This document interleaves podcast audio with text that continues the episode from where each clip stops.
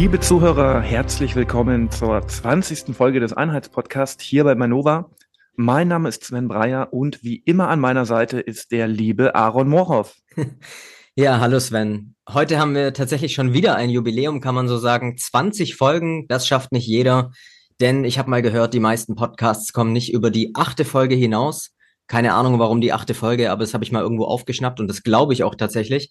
Denn man muss sich doch dann schon immer mal wieder hier zusammentun und organisieren und einen Gast ähm, äh, sich beschaffen. Und das haben wir heute auch wieder hinbekommen. Wir wollen heute über politische Meinungsmacher in sozialen Netzwerken sprechen. Und dazu haben wir uns den bekannten Twitterer The Real Tom eingeladen mit immerhin 40.000 Followern auf der Plattform. Und das kriegt man gar nicht so einfach hin. Das kann ich sagen. Das ist für die Verhältnisse dort wirklich viel. Hallo Tom.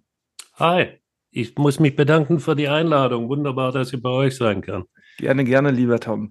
Äh, vielleicht kannst du zunächst ein paar Worte über dich verlieren. Wie würdest du dich und vor allem deine Aktivitäten bei Twitter und den anderen sozialen Medien beschreiben? Ja, äh, ich, ich war 2013, äh, habe ich einen Freund besucht, der leider mittlerweile verstorben ist. Das wird vielleicht nachher nochmal eine Rolle spielen.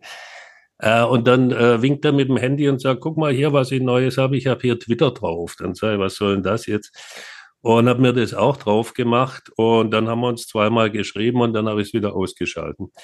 Äh, und dann irgendwann mal so 2000, was weiß ich, 17, 18, da ging es dann um Fußball und Darts und dann habe ich mich erinnert, ah, du hattest doch mal so einen Twitter-Account und habe da auch wieder ein bisschen was reingeschrieben und es hat niemand interessiert.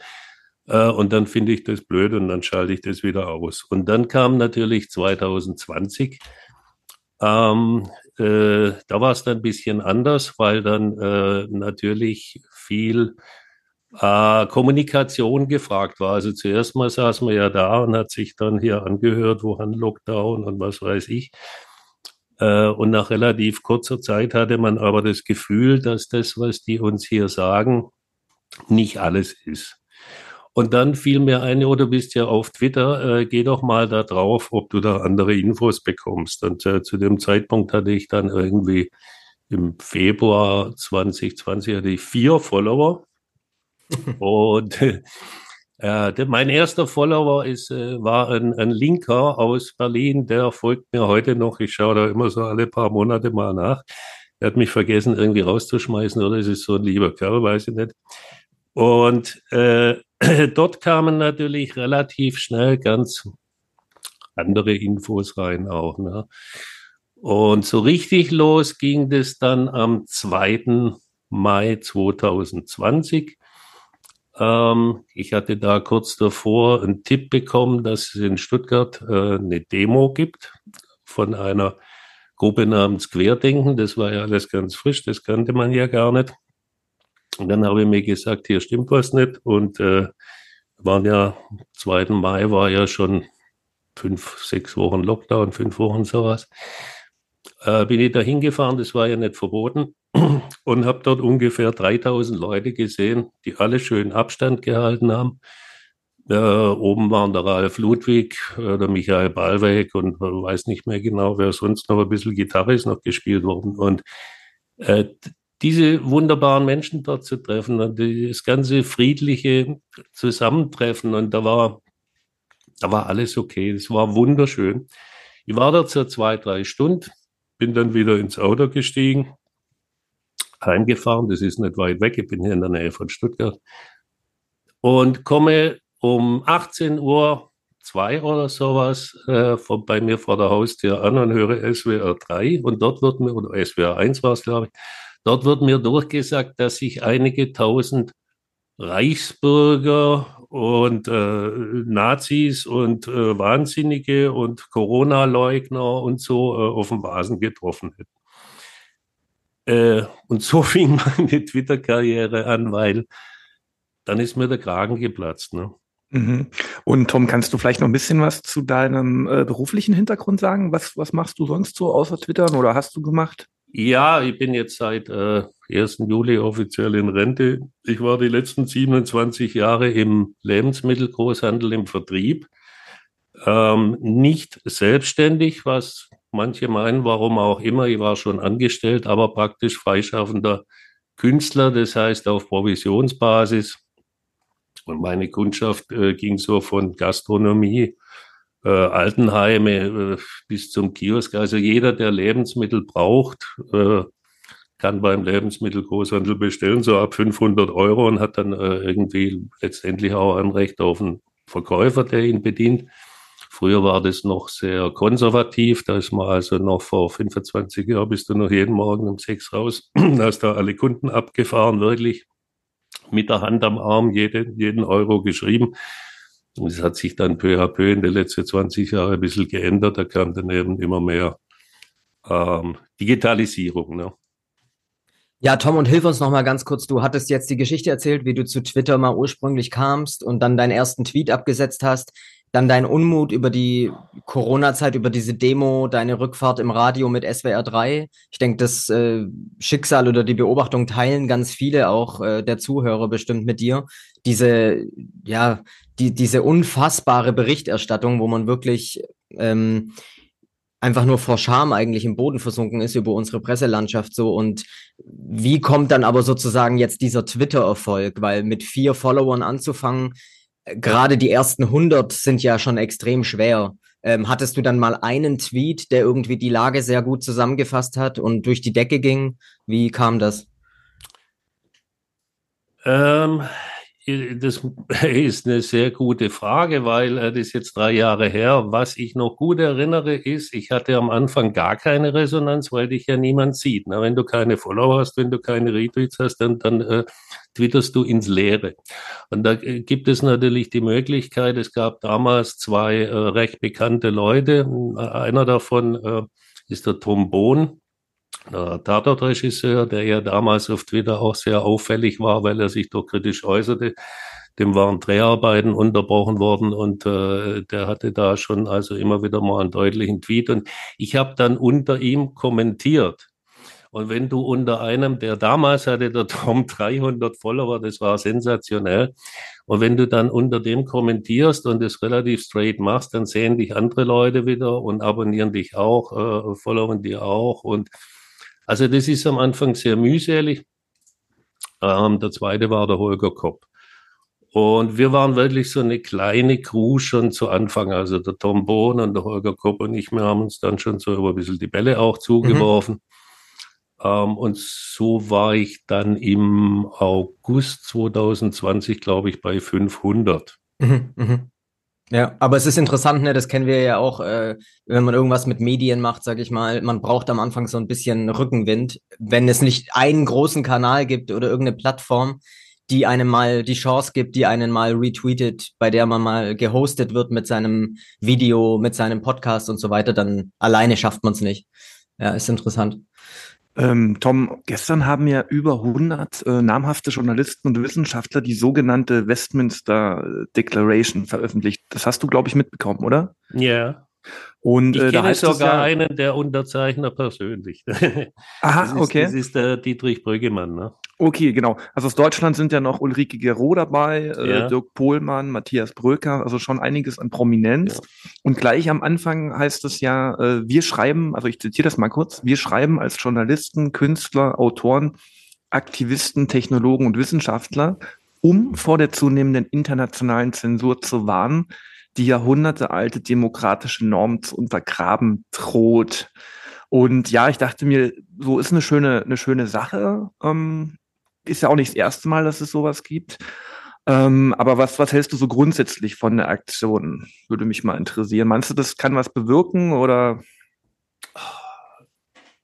Äh, grundsätzlich sehe ich schon mal die Resonanz in den Medien. Also das Ding mhm. ist ja jetzt 24, 36 Stunden alt. Mhm. Ich habe jetzt noch nicht alles abgescannt. In der Welt wurde es äh, herausgestellt. Das ist natürlich einerseits schön, andererseits ist es ja immer die Welt, die solche Sachen herausstellt. Äh, ich habe heute noch nicht in FATS, äh, SZ, Fokus oder sonst wo reingeschaut. Ähm, ich fürchte, es wird äh, lapidar bis gar nicht drüber berichtet. Ähm, was bringt es? Naja, also wenn man Probleme nicht anspricht, werden sie ja auch nicht besser. Ähm, ich finde es eine tolle Sache und diese Westminster Declaration scheint mir, da ist ja der Bataharia dabei, äh, Kuldorf, glaube ich, auch. Und das sind ja die Leute, die damals auch die Great Barrington Declaration gemacht haben. Das heißt, es ist also mhm. Ähm, so, so, so eine äh, Great Barrington Declaration 2.0, so hatte ich den Eindruck, ne, dass man also wieder äh, diese Plattform nutzt, hier so eine Art offenen Brief und Aufruf weltweit zu machen. Und ja, es ist wichtig, es wird aber in, in drei Tagen wieder verpufft sein. Ne? Mhm. Ja, ja, interessant. Äh, Finde ich eine starke Einschätzung, weil ich habe mich auch direkt gefragt, was ist denn jetzt in den letzten, die ganzen Probleme sind seit Jahren bekannt und für mich hat sich jetzt auch nichts irgendwie deutlich verschlimmert in den letzten Wochen oder Monaten. Die Twitter-Files werden zwar angeführt, das ist auf jeden Fall ein Punkt. Also ich glaube, die kamen so grob vor einem Jahr raus. Vielleicht wisst ihr es besser. Ähm, das hat natürlich nochmal extrem krass diese digitale Zensur auf den großen Silicon Valley Plattformen so aufgezeigt. Dieses ganze, ähm, es gibt zwar keine, es gibt zwar Freedom of Speech, aber nicht of Reach. Also äh, du kannst sagen, was yeah. du willst, aber die Algorithmen sorgen dafür, dass du nicht jeden erreichst, dass ähm, dieses ganze äh, Gehirn sozusagen hinter der Plattform dann damals mal offen ausge aufgedeckt wurde. Das war natürlich schon nochmal wieder ähm, ein weiterer ja, Erkenntnisgewinn für, für die Frage, wie, womit haben wir es eigentlich zu tun und wie funktioniert Zensur heute im digitalen Zeitalter. Aber ich vermisse auch so ein bisschen die Frage, gibt es jetzt eine konkrete Forderung? Weil ähm, das äh, fällt mir auch auf Demonstrationen auf, dass dann oft irgendwie demonstriert wird, aber äh, es, es braucht, es gibt gar keinen Appell mehr irgendwie an die Politik, oder irgendwelche ähm, Gesetze an Behörden oder wie auch immer irgendwas zu verändern. Ähm, ja, hast du einen Gedanken dazu? Ja, da ähm, äh, habe ich jetzt gerade ein bisschen vermisst. Ich, ich weiß nicht, ob die Jungs das hier gezielt getimt haben, weil es gibt ja aktuell ein Battle zwischen äh, Thierry Breton und Elon Musk äh, mhm. bezüglich diesem Digital Service Act. Ne? Und dieser Digital Service Act ist, ein, ist eine Weiterentwicklung von Heiko Maasens äh, NetzDG, Netz, Netzwerkdurchsetzungsgesetz oder so ähnlich. Ähm, fandst, du bestimmt, fandst du bestimmt super, das Netzwerkdurchsetzungsgesetz, oder? ähm, das, das hat ja, ja, also man, wen interessiert schon, was Deutschland macht äh, im weltweiten Netz? Das war ja irgendwo eine Lachplatte. Und nun ist eine Entwicklung eingetreten, die eigentlich keiner so richtig, also ich hatte das jetzt nicht auf der Agenda, dass das jetzt so weitergeht. Äh, dass die, die Deutschen eben in der EU eine große Rolle spielen und großen Einfluss haben. Und offensichtlich haben die hier jetzt dann äh, von der Leyen nicht zu vergessen, immer Kommissionspräsident. Und äh, wir haben jetzt dieses Ding, was bei uns NetzDG hieß, haben wir jetzt umgewandelt in einen volleuropäischen äh, Digital Services Act. Und ähm, der ist in Kraft getreten vor ein paar Wochen, das ist nicht lange her. Und jetzt bereits, nach wenigen Wochen, äh, kommt dieser äh, Internetkommissar Breton hier und sagt, ja, wir aktivieren jetzt diesen Digital Service Act und wir aktivieren den speziell gegen Elon Musk. Ne? Und Musk hat dann auf seiner Plattform gesagt, das könnt ihr gern machen, aber ihr braucht mir keinen Brief schicken, den mache ich gar nicht auf. Wir machen alles hier transparent auf Twitter. Die ganze Kommunikation über den DSE zwischen der EU-Kommission und zwischen mir läuft über Twitter. Und in diesem Zusammenhang ähm, hat es jetzt heute Nacht nochmal eine Neuentwicklung gegeben, dass plötzlich die Meldung kam, ich weiß nicht, wie das gelauncht wird, sind das Gerüchte oder launcht es Elon Musk selber, äh, dass er sich vorstellen könnte, wenn es den Europäern nicht passt, dann zieht er sich vom europäischen Markt zurück. Hm. Krass, okay, verstehe. Ja, diesen, äh, dieses Battle habe ich mitbekommen ähm, dass äh, die EU Musk sozusagen droht, ähm, hier, wenn du dich nicht an unsere Regeln hältst, wir können dich auch abstellen. Und ich habe das dann verfolgt. Es gab ja dann diesen Thread, wie man auf äh, Twitter sagt, die, die, die Konversation kann man ja dann ja. verfolgen, wie die sich die Bälle hin und her gespielt haben. Und Musk hat immer wieder darauf gepocht. Natürlich auch immer mit dieser leicht bissig satirischen Art, die er so inne hat. Äh, sagt mir doch bitte ganz konkret mal an einem Tweet, was euer Problem ist. Also verletzt sich, welche Regel verletzt sich konkret so? Und damit können ja diese äh, Bürokraten aus Brüssel dann überhaupt nicht umgehen, weil die können sich ja nur verstecken hinter irgendwelchen Allgemeinplätzen und Phrasen. ähm, und AGBs. Aber wenn du dann wirklich mal sagst, ich bin bereit zu kooperieren, aber was ist denn der Vorwurf? Dann kam natürlich immer nichts. Das war schon großartig zu sehen. Und da muss ich auch sagen, ah, ich, ich versuche da nicht naiv zu sein bei dem Thema äh, Elon Musk und, und X und so. Aber ich habe schon das Gefühl, es ist aktuell im Rahmen der Gesetze, an die man sich natürlich zu halten hat, die freiste Plattform, die es überhaupt gibt.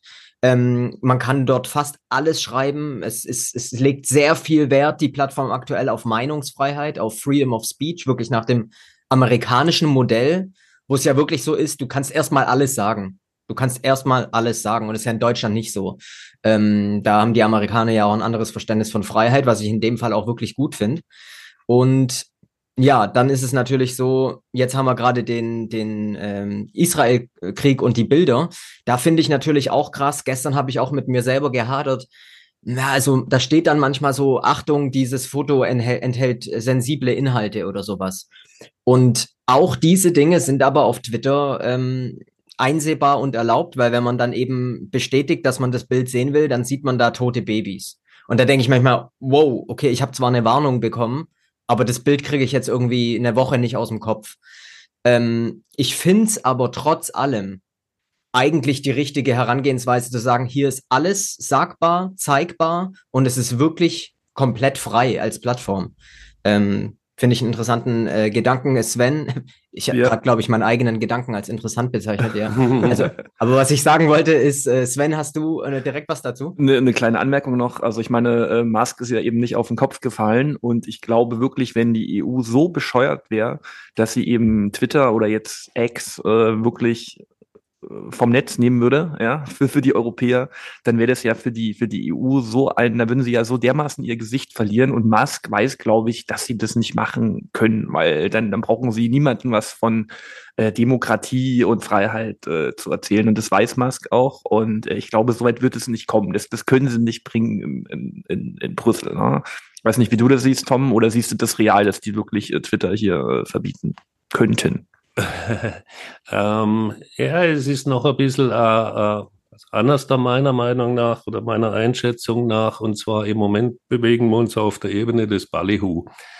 Äh, das heißt, da waren allerlei äh, Drohungen ausgestoßen von beide Seiten. Das ist jetzt, da wird einfach mal so ausgelotet. Ne?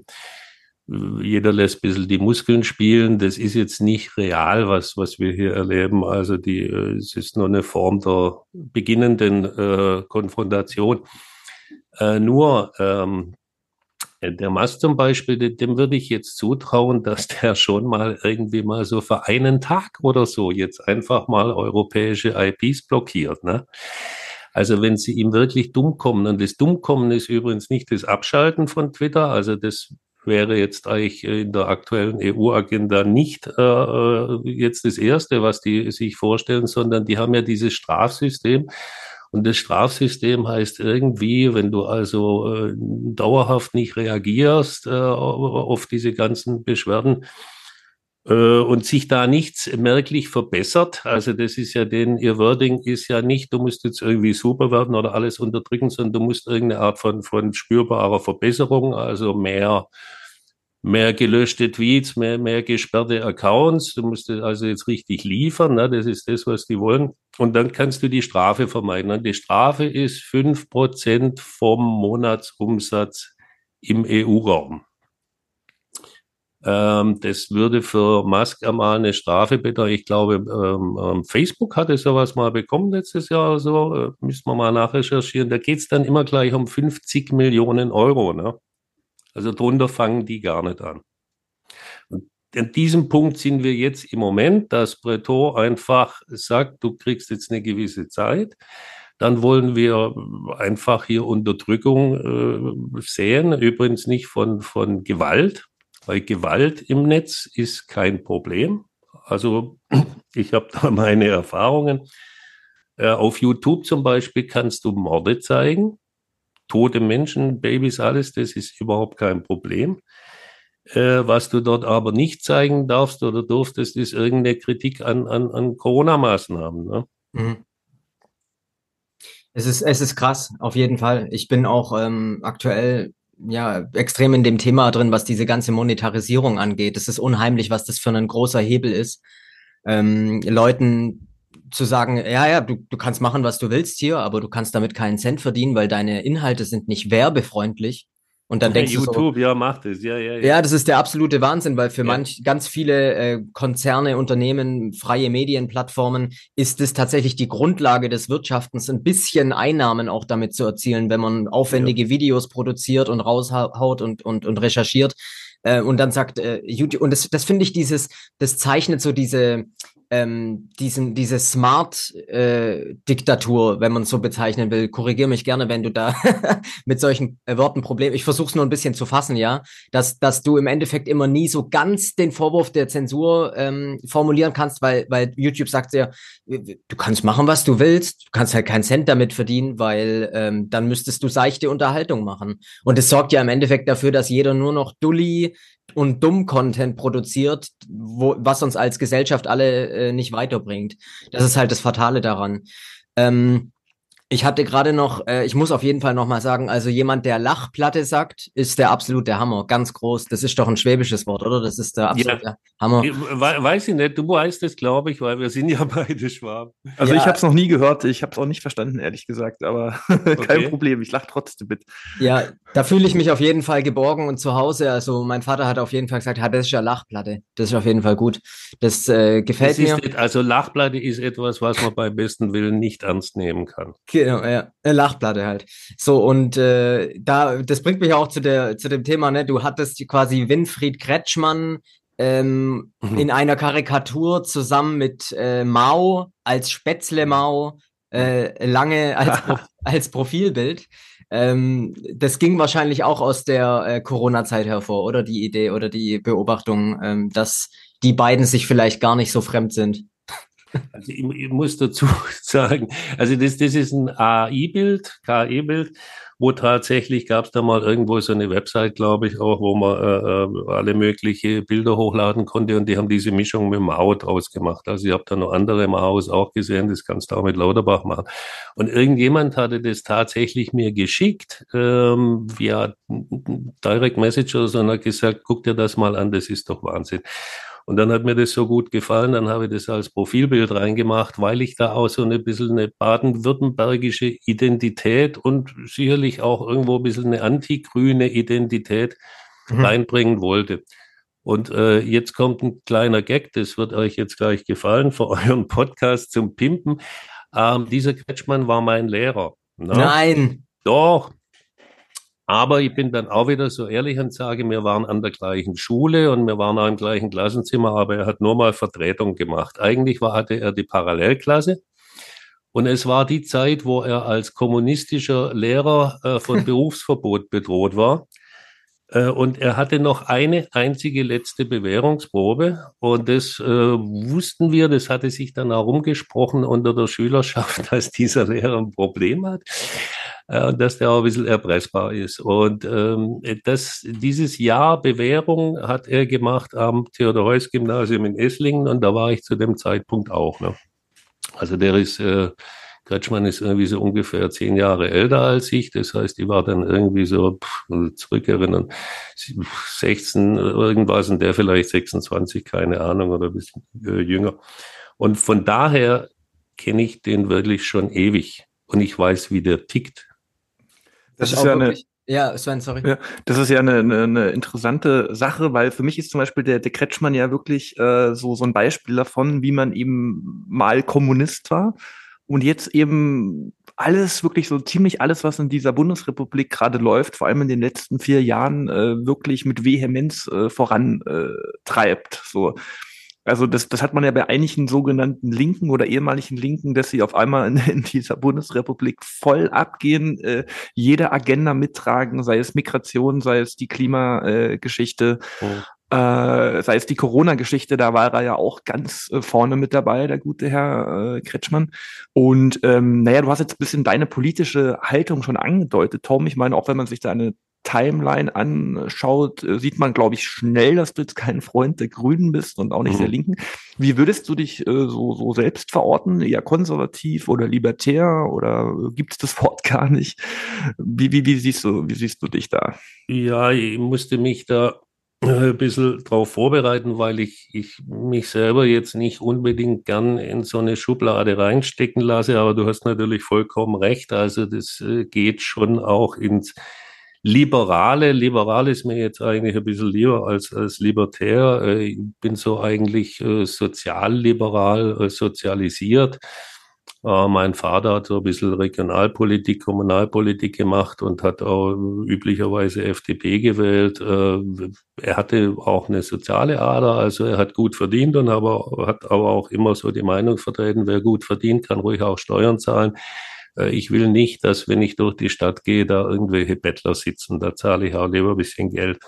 Und das ist so ungefähr meine Haltung ich sehe den Staat als notwendig an, um gewisse Dinge zu regeln, ähm, gewisse Basisleistungen anzubieten, die man einfach äh, besser zusammenregelt als jetzt irgendwie äh, jeder Einzelne.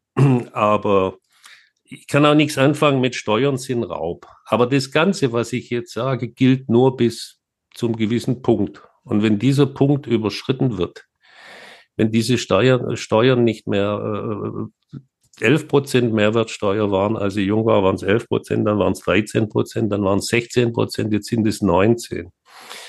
Ähm, Höchststeuersätze von äh, Einkommensteuersätze von irgendwie 50 Prozent irgendwas. Also das kann nicht sein, dass dann in der Summe aller Dinge äh, einzelne Leute hier in dem Land 70 Prozent Steuer zahlen. Ne? Ähm, und äh, die Staatsquote bei uns liegt aktuell bei ungefähr 52 Prozent. Das ist Sozialismus. Ja. Äh, ich würde da nochmal einhaken, weil ich hatte mit Aaron gestern im Vorgespräch so auch bisschen dieses äh, Thema Inflation und eben auch Steuern. Und dann, dann ist mir immer wieder eingefallen, so, also gerade so äh, alte Bundesrepublik, was weiß ich, 60er, 70er Jahre, da hatte der Mann äh, seinen Vollzeitjob, äh, die Frau war Hausfrau, man hatte irgendwie zwei, drei Kinder, hatte ein Haus, konnte zweimal im Jahr im Urlaub mhm. fahren und hatte irgendwie mindestens ein Auto. Und das ging alles von dem einem, von dem Gehalt des Mannes. Da sind wir ja ganz weit weggekommen. Ne? Das ist auch immer so eine, so eine Sache, wo man sich wirklich äh, also ich kenne so viele Leute, äh, die wirklich am Rudern sind, die, wenn sie vielleicht noch ein, zwei kleine Kinder haben, dann gar nicht mehr über die Runden kommen. Und äh, da sieht man wirklich, äh, ja, wie, wie, wie der Staat uns hier die letzten Jahre, Jahrzehnte, ich würde vielleicht auch die zwei Jahre 2015, 2020 nochmal äh, hervorheben, aber wie welche wirklich äh, enteignet werden. Ja? Und, und da muss ich schon diesen libertären Slogan äh, auch zur Hand nehmen, dass eben Steuern schon eine Art Raub sind, zumindest wenn sie wirklich in dieser Größenordnung äh, herangezogen sind. Ne? Es kann ja nicht sein, dass wir hier irgendwie äh, du hast Bruttobetrag XY deiner Kindern halt 40 Prozent weg. Ne? Und ich meine, ich habe ja kein Problem, Steuern zu zahlen, nur die Frage ist eben auch, für was? Ja, für, ich meine, schon diese ganze Corona-Nummer, wie viele Milliarden das gekostet hat an Steuergeldern äh, diese Impfnummer, diese muss ich euch nicht erzählen, ja, für, für Masken und so weiter. Auch letztendlich die Lockdowns haben ja die Wirtschaft krass äh, nach unten gedrückt. Ähm, und äh, ja, also da, das muss man sich immer mal äh, vor Augen halten, was hier in den letzten 30, 40 Jahren äh, passiert ist und wie jetzt eben die normalen Leute in dem Land wirklich zu rödeln haben, dass sie überhaupt um die Runden kommen. Und das war früher halt nicht so. Mhm. Nur als Einwurf. Ja, wenn du dazu direkt nichts hast, Tom. Ähm, da habe ich was direkt dazu. Ja, weil, ja gerne. Okay. Mhm. Ähm, äh, das, was der Sven gerade an Eingangs beschrieben hat, also diese Situation mit äh, Vater bringt Geld heim, äh, zwei, drei Kinder, zwei waren es waren in meinem Fall, ich und meine Schwester und, und Häuschen bauen und ein Auto vor der Tür. Äh, Frau ist daheim. Das ist definitiv die Situation, in der ich äh, aufgewachsen bin. Und äh, das ist schon richtig, dass das damals so ein bisschen der Standard war. Aber ähm, ja, es ist nicht nur alles immer irgendwo eine dunkle Macht, sondern auch äh, jedes Volk bekommt ja am Ende des Tages die Regierung und das System, äh, das sie verdient, das es verdient. Und Ähm, es waren die 70er Jahre, ging es dann los. Wir hatten da Sozialdemokraten an der Regierung, wir hatten Willy Brandt und, und äh, ich habe abgetrieben und das war die ganze Zeit. Und die Frauen fingen an, was ich gut finde, sich zu befreien. Und die Frauen fingen an, äh, Berufsausbildung zu machen. Das haben sie vielleicht davor auch schon gemacht. Der Unterschied war dann aber, sie haben auch wirklich diese Berufe ausgeübt. Und ja, äh, dann plötzlich brauchst du zum Beispiel mehr Kinderbetreuung. Also ist es schon wieder eine Staatsaufgabe, die beständig gewachsen ist. Ich war mit ähm, in der größten Schulklasse, die ich hatte, war ich mal mit 42 Kindern zusammen. Das war genau in diesem Theodor-Heuss-Gymnasium im ersten Jahr in der fünften Klasse. Ähm, ich habe dann äh, Jahre später gehört, als ich schon ziemlich erwachsen war, ja, also ein Klassenteiler von 25 wäre unerträglich. Äh, das ist viel zu viel. Aha. Ähm, das heißt, da hat sich so vieles geändert. Die Leute sind so viel anspruchsvoller geworden und äh, es wurde noch so viel mehr Dienstleistung verlangt und die wurde meistens staatlich dann eben reguliert und dann ging es dir ja auch gut und wenn es dir gut geht, dann kannst du auch noch mal ein bisschen mehr Steuer zahlen. Ne? Und so hat sich das Ganze auch so ein bisschen hochgeschaukelt. Ist jetzt so äh, mein Eindruck aus dem letzten äh, Jahrhundert. Was jetzt aber so die letzten keine Ahnung, 10, 20 Jahre passiert ist, finde ich nur noch obszön. Das heißt, egal welches Problem auftaucht, äh, es war jetzt äh, das letzte Beispiel dieses Chipwerk äh, für Dresden von Intel, ja, da legt man dann halt 10 Milliarden hin. Ne? Also ich bin blass um die Nase. Was zum Teufel hat ein äh, Arbeitsplatz? Das, es wurde ja ausgerechnet, dass da jeder Arbeitsplatz mit was weiß ich wie viel 100.000 Euro jetzt bezuschusst wird. Und jeder weiß doch, dass wenn Intel das macht, ich habe jetzt gehört, 30 äh, bis 40 Prozent der Arbeitskräfte werden aus dem Ausland kommen. Ähm, gut, bringt auch Kaufkraft in die Region, aber grundsätzlich mal, was hat der Staat mit sowas zu tun?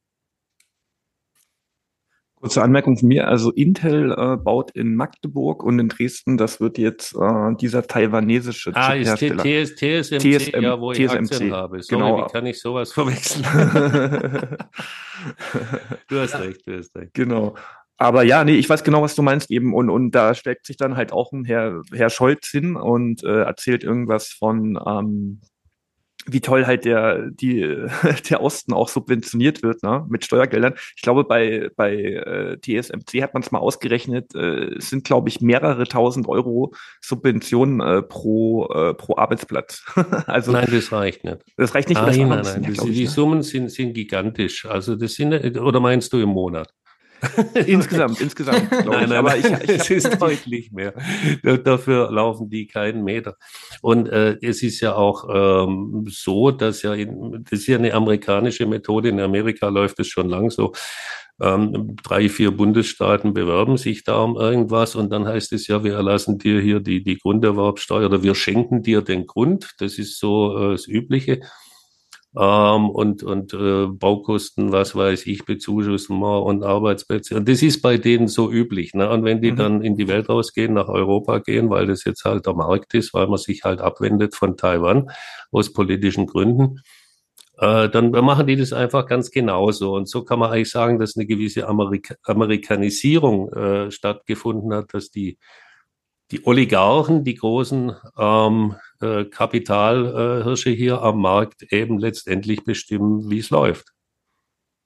Und das ist das, was die letzten 20 Jahre, finde ich, schon massiv zugenommen hat. Und da kommt auch so ein bisschen das Gefühl beim einen oder anderen, das war ja in der Corona-Zeit äh, ein großes Thema, was entscheiden wir hier eigentlich? Äh, warum machen wir plötzlich Lockdowns, weil China einen Lockdown macht? Oder mhm. ähm, also es war sehr undurchsichtig, wer hier eigentlich die Strippen zieht. Bevor ich gleich auch nochmal vielleicht zum Abschluss ein bisschen auf dein Twitter-Game äh, zu sprechen kommen will, äh, finde ich, ich finde es immer gut tatsächlich, wir haben ja hier oft auch ähm, so eine Blase aus Redakteuren oder Medienmachern zu Gast und äh, aber letztlich ist niemand direkt in der Wirtschaft irgendwie tätig, über die wir dann eigentlich immer nur von außen sprechen. Du mhm. warst tatsächlich Unternehmer ähm, und wenn ich mir das richtig gemerkt habe, das ging so in die Richtung äh, Logistik für den Großhandel, richtig? Nein, ich muss das jetzt gerade stellen. Ihr habt das mhm. eingangs gesagt, ich war angestellt. Ich kann das jetzt sagen, weil ich ganz einfach draußen bin aus dem Laden bei, bei der Edeka Food Service mhm. zuletzt. Und davor war ich immer, ähm, also ich habe so alle sechs, acht, zehn Jahre gab es dann auch mal neuen Arbeitgeber. Und zwar warum? Ich habe angefangen beim Familienbetrieb äh, Mitte der 90er im, im Vertrieb und äh, es war eine Firma Kriegbaum, die kennst du noch, äh, Aaron, wenn du aus Weiblingen bist. Mhm. Und äh, die sind gleich eineinhalb Jahre, nachdem ich dort angefangen hatte, im Außendienst, sind die gleichen Bach runtergegangen ne? und mussten verkaufen. So. Äh, dann bist du das erste Mal verkauft worden. Und dann habe ich mir was anderes gesucht. Und das war wieder ein anderer Familienbetrieb in, in Pforzheim. Das äh, hat sich auch soweit gut entwickelt. Da war ich zwischendurch auch mal Chef und so.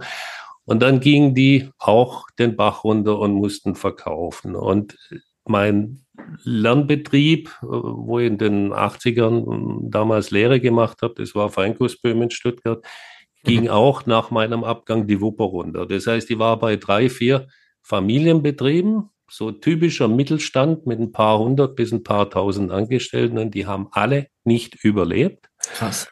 Und zum Schluss äh, landete ich die letzten zehn, elf Jahre, ob ich nolens, wohlens äh, bei, der, bei der Edeka, weil das einfach dann der Platzhirsch ist und weil es letztendlich in dem ganzen äh, Gewerbe, das ein paar Milliarden Euro bewegt und das ist nicht viel bei Lebensmitteln, ähm, gab es nur noch drei, vier Big Player. Ne? Und da konntest du also aussuchen, ob du beim Player A oder beim Player äh, B arbeitest. Und ähm, von daher weiß ich, wie Konzerne ticken, wie, wie, wie Marktmacht ausgespielt wird, und zwar skrupellos.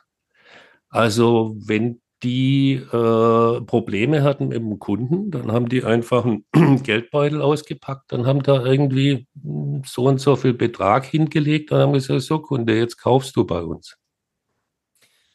Welche Erfahrungen hattest du denn ganz konkret gesammelt, als diese ganze verrückte Zeit losging? Ähm, du persönlich einfach, also im Gespräch mit yeah. Menschen, ähm, diese ersten Monate, März, April, Mai, 2020, äh, wo dann auch deine Rückschlüsse halt für dich sich ergeben haben und deine heutige, man kann ja sagen, es ist ein bisschen eine politische Aktivität. Ich finde, durch dieses Influencer-Dasein ja. auf Twitter hat man tatsächlich, äh, ja, wie das, wie das Wort schon sagt, Einfluss und kann auch ein bisschen Meinung lenken. Ähm, was hat dich da so geprägt an Eindrücken, Gesprächen?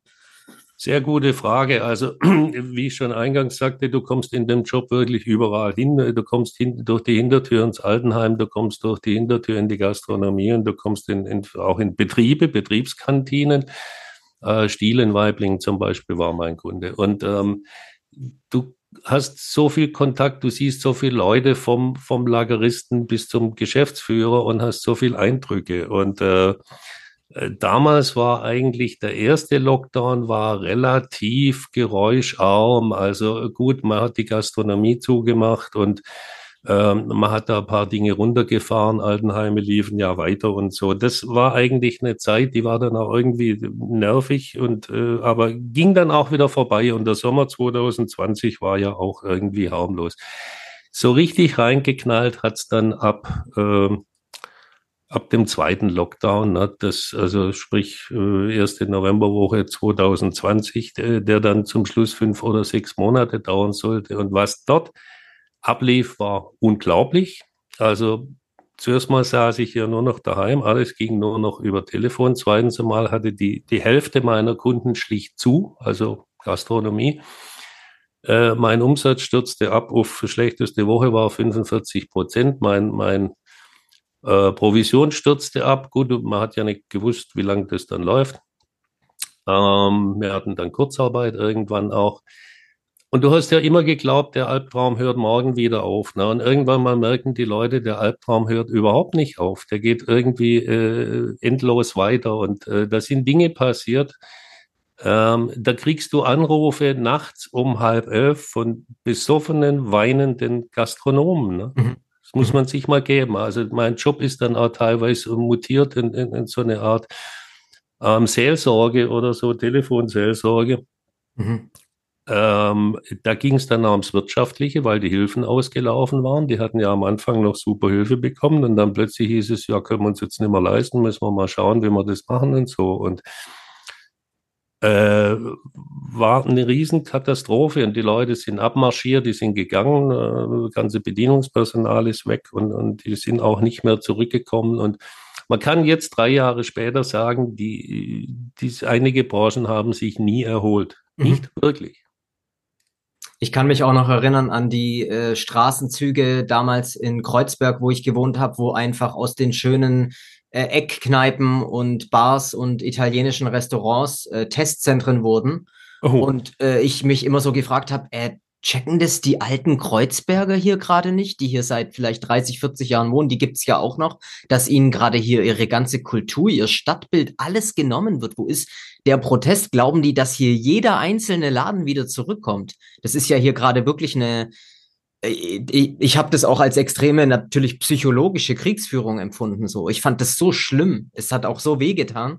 Und dann war es natürlich auch so. Dann dachte man so, ach so, ja hier die Trattoria irgendwas Datoni, äh, die gibt's glaube ich nie wieder. Jetzt sind mittlerweile drei Jahre rum. Äh, also hier ist nie wieder was anderes reingekommen. Ähm, und ja, wer kennt sie nicht noch? Die, oh Gott, voll der Flashback gerade bei mir, dass man äh, dass es eigentlich nur noch Testzentren gab in manchen Straßen. Es war wirklich, ja, ich, ich glaube, es ist auch auf eine gewisse Art und Weise, das darf man, glaube ich, auch mittlerweile so aussprechen, ein kollektives Trauma. Ich finde, der Begriff ist nicht übertrieben, sondern für, mich, kommt, richtig. für mich kommen da immer noch ähm, schmerzvolle ähm, Gefühle auch, auch hoch, Sven. Ja, noch eine Anmerkung von mir. Also äh, egal wo man in Deutschland hinkommt, äh, zwecks Gastronomie, äh, also vor allem aber natürlich im ländlichen Raum, äh, ich habe so oft äh, lese ich irgendwie, äh, ja, wir können leider nur, äh, was weiß ich, äh, Freitag und, und, und Samstag öffnen und zwar von 11 bis äh, 14 Uhr und dann äh, 18 bis 20 Uhr, weil uns einfach das Personal fehlt. Also ich habe mal gelesen, ich glaube, seit Corona ist wirklich ein Drittel der Leute, die in der, in der Gastronomie gearbeitet haben, ist, ist nicht mehr da und die kommen auch nicht wieder rein. Ne? Das merkst du zum Beispiel in Berlin ganz großartig, wenn du irgendwo äh, essen gehen willst oder was trinken gehen willst.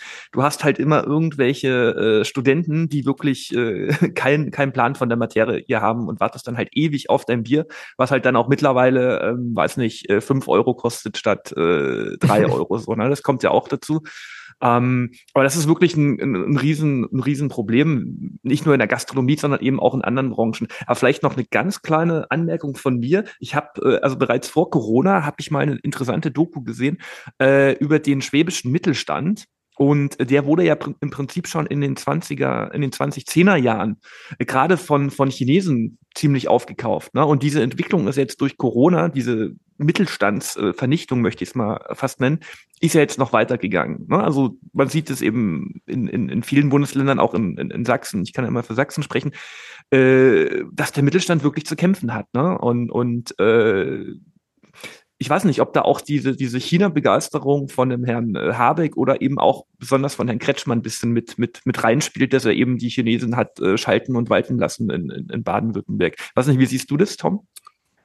Also du hast vollkommen recht. Diese China-Geschichte, die lief tatsächlich so ab, dass wir hier auch äh, im Landkreis bei uns unweit von mir ist äh, Firma Putzmeister zum Beispiel, die machen äh, Betonpumpen und sind dort eben der kleine Weltmarktführer gewesen. Das sind ja diese Hidden Champions, nennt man die, von denen haben wir nur wirklich einige in Baden-Württemberg. Es sind äh, Betriebe, deren Namen die Leute nicht so kennen oder für, nicht so bedeutend halten. Die stehen auf irgendeiner Maschine oder auf dem LKW drauf, wo er vorbeifährt, aber in Wirklichkeit sind es eigentlich Weltmarktführer. Und da gab es dann tatsächlich so diese Einkaufstournee, auch von den Chinesen. Ne? Aber immer vor dem Hintergrund, dass ja auch äh, Volkswagen dann zum Beispiel äh, seit einigen Jahren äh, über 50 Prozent seines Umsatzes in China machte. Das heißt, man hat das Ganze so bis zu Zeiten vom Herrn Peter Altmaier, Wirtschaftsminister, immer so einfach weitertröpfeln lassen.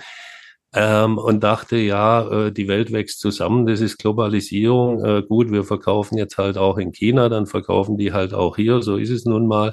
Ähm, wir hatten aber alle, äh, die wir ein bisschen Hirn im Kopf hatten, also sorry, äh, immer ein permanentes, ungutes, grummelndes Gefühl in der Magengrube.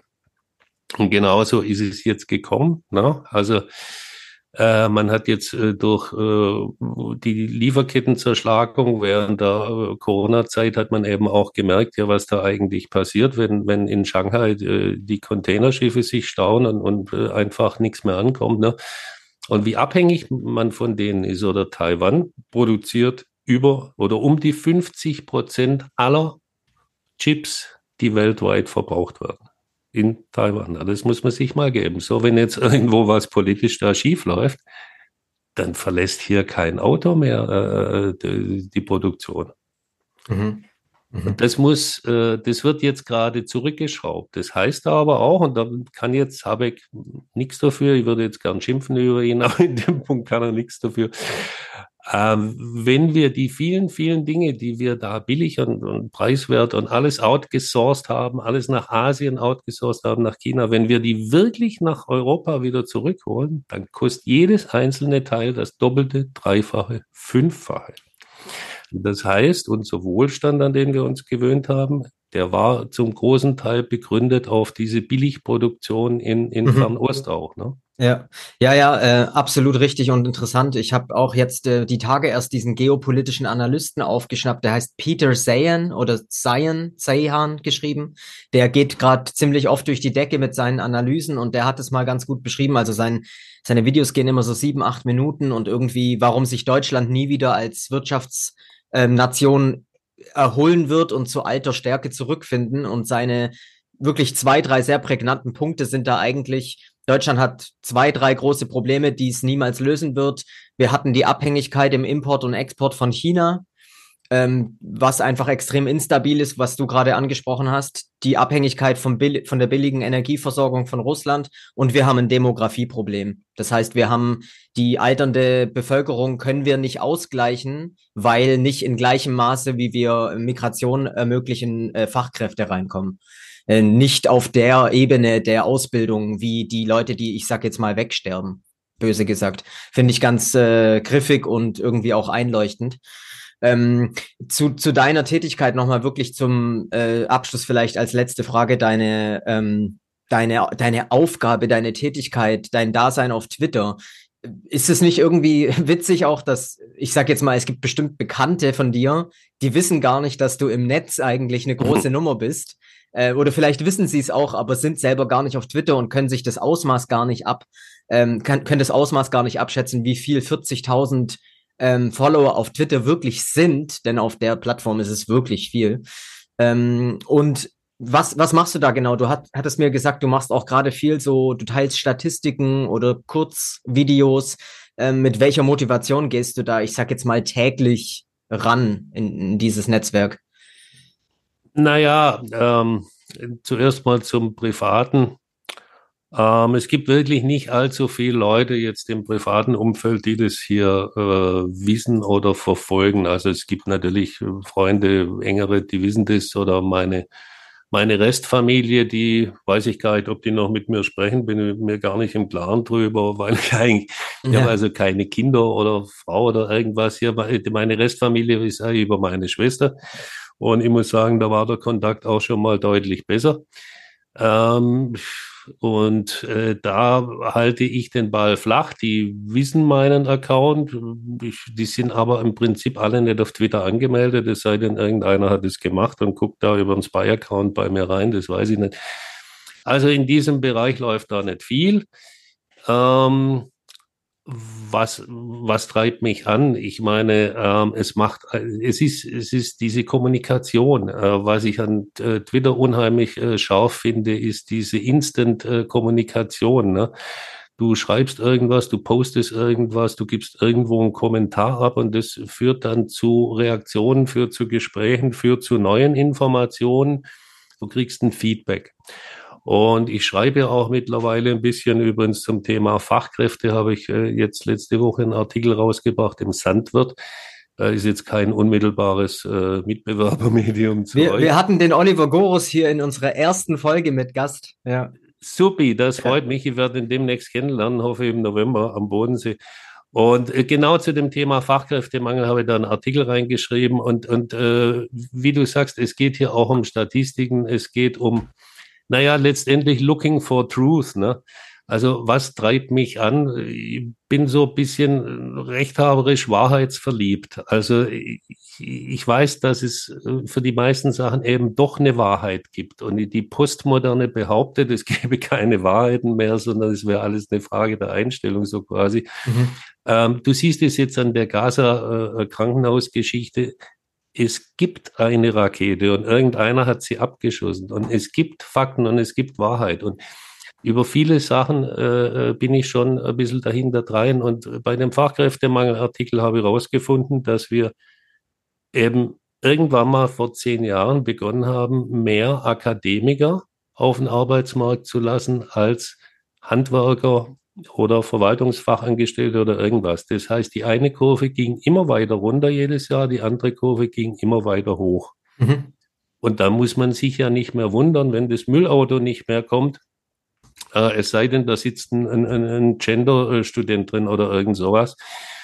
Aber ähm, so kannst du eine Gesellschaft nicht äh, äh, stimmig machen. Ja, schöner Witz. Ich, ich stelle mir gerade vor, wie, ähm, wie ich ein Gespräch mit einem Müllautofahrer habe und ihn frage, was er so gelernt hat. Und er sagt mir, Gender Studies. Dachte ich auch gerade, ja. Genau. Schönes Abschlusswort auf jeden Fall. Ja. Willkommen in der Realität, ja. Jo. Genau, ja, äh, äh, sehr interessant, sehr interessante Folge für mich. Ähm, wirklich cool, sich mit dir auszutauschen. Und ich, ich höre so die ganze Zeit diese, diese Heimatnote bei dir raus. Das ist mhm. genau das gleiche Schwäbisch, was ich auch daheim spreche. Äh, da gibt's ja auch unterschiedliche Ausprägungen von. Ähm, normalerweise ist es so, dass es dann bei mir auch rauskommt. Äh, wir hatten mal kurz zu zweit telefoniert, dann habe ich auch geschwäbelt. Yeah. Aber äh, jetzt bin ich irgendwie so zwischen den Stühlen gefangen. Äh, Öffentlichkeit, Manova, Sven, Tom, okay, mal schauen. Also ich, äh, ich persönlich kann nicht anders. Ja. Ich habe jetzt also hier äh, äh, eine Menge Bekanntschaften gemacht die letzten drei Jahre. Äh, war, bin auch immer wieder regelmäßig in Berlin und, und, und telefoniere mit Leuten und tausche mich aus und treffe mich auch mit denen. Diese ganze Vernetzung hat ja jetzt so 2022, 2023 mhm. äh, begonnen. Ähm, dass man wirklich auch rausgeht aus dem äh, Twitter-Space und reingeht ins Real Life. Und mhm. Äh, da musste ich mir dann ein bisschen so ein Pseudo-Hochdeutsch angewöhnen, aber äh, wenn du das, wenn du das 60 Jahre. Oettinger Hochdeutsch, ja. Wenn du das 60 Jahre nicht brauchst, ist halt schwierig. Ne? Ja. Äh, ja, Stichwort Vernetzung, genauso sehe ich es auch. Ähm, das hat jetzt erst bei mir so richtig dieses Jahr angefangen oder vielleicht teilweise noch 2022, dass man gemerkt hat, okay, wir beobachten uns irgendwie jetzt seit äh, zwei, drei Jahren und man hat sich so, wie man so schön sagt, gegenseitig auf dem Schirm, folgt sich, hat vielleicht auch mal was geschrieben auf, auf Twitter als Direktnachricht, aber dass man dann auch mal wirklich den Schritt wagt und sich jetzt äh, persönlich mal bei Netzwerktreffen oder sowas dann die Hand gibt, das ist nochmal eine andere Qualität, das ist extrem cool. Und in diese Kerbe schlägt ja auch hier die Einladung äh, von uns, die du dankenswerterweise angenommen hast, dass man mit so einer ähm, eigentlich fast schon Person, Person der Öffentlichkeit hier ähm, aus Twitter auf dem Podcast quatscht, fand ich erkenntnisreich. Ähm, habt ihr letzte Gedanken, meine Herren? ja, wenn, wenn du äh, zuerst mal abschließend auch nochmal bedanke ich mich, war wirklich tolles Gespräch und man könnte ewig weitermachen, machen wir aber nicht. So ein Podcast hat eben nun mal seine Länge und das ist auch gut so. Ähm, warum ich äh, hier jetzt ähm, unter Pseudonym, also ich heiße ja Thomas, so arges Pseudonym ist es jetzt auch nicht. Aber warum ich jetzt nicht mit, mit äh, meinem Bild, wobei das Bild bin ich ja mittlerweile ehrlich gesagt. Also es ist ja so eine Art Jugendbildnis von mir, was ich jetzt im Profil habe seit ein paar Wochen. Ähm, aber es bringt nichts. Ne? Also wenn du kein Promi bist, äh, dann kannst du da reinschreiben, ich bin jetzt äh, Heiner Müller und äh, gut, das ist ein bekannter Regisseur, ich bin jetzt Michael Schmidt oder irgend sowas. Wen interessiert das? Ne? Also ich bin niemand, ich will auch niemand werden. Mhm. Ich fühle mich wohl so mit dieser äh, Identität. Wenn es sich irgendwann mal ergibt, dass man die Präsenz erweitert. Ich meine, irgendwann mal, also wenn jetzt Lanz anruft oder so, da muss ich meine Identität zwangsläufig äh, preisgeben.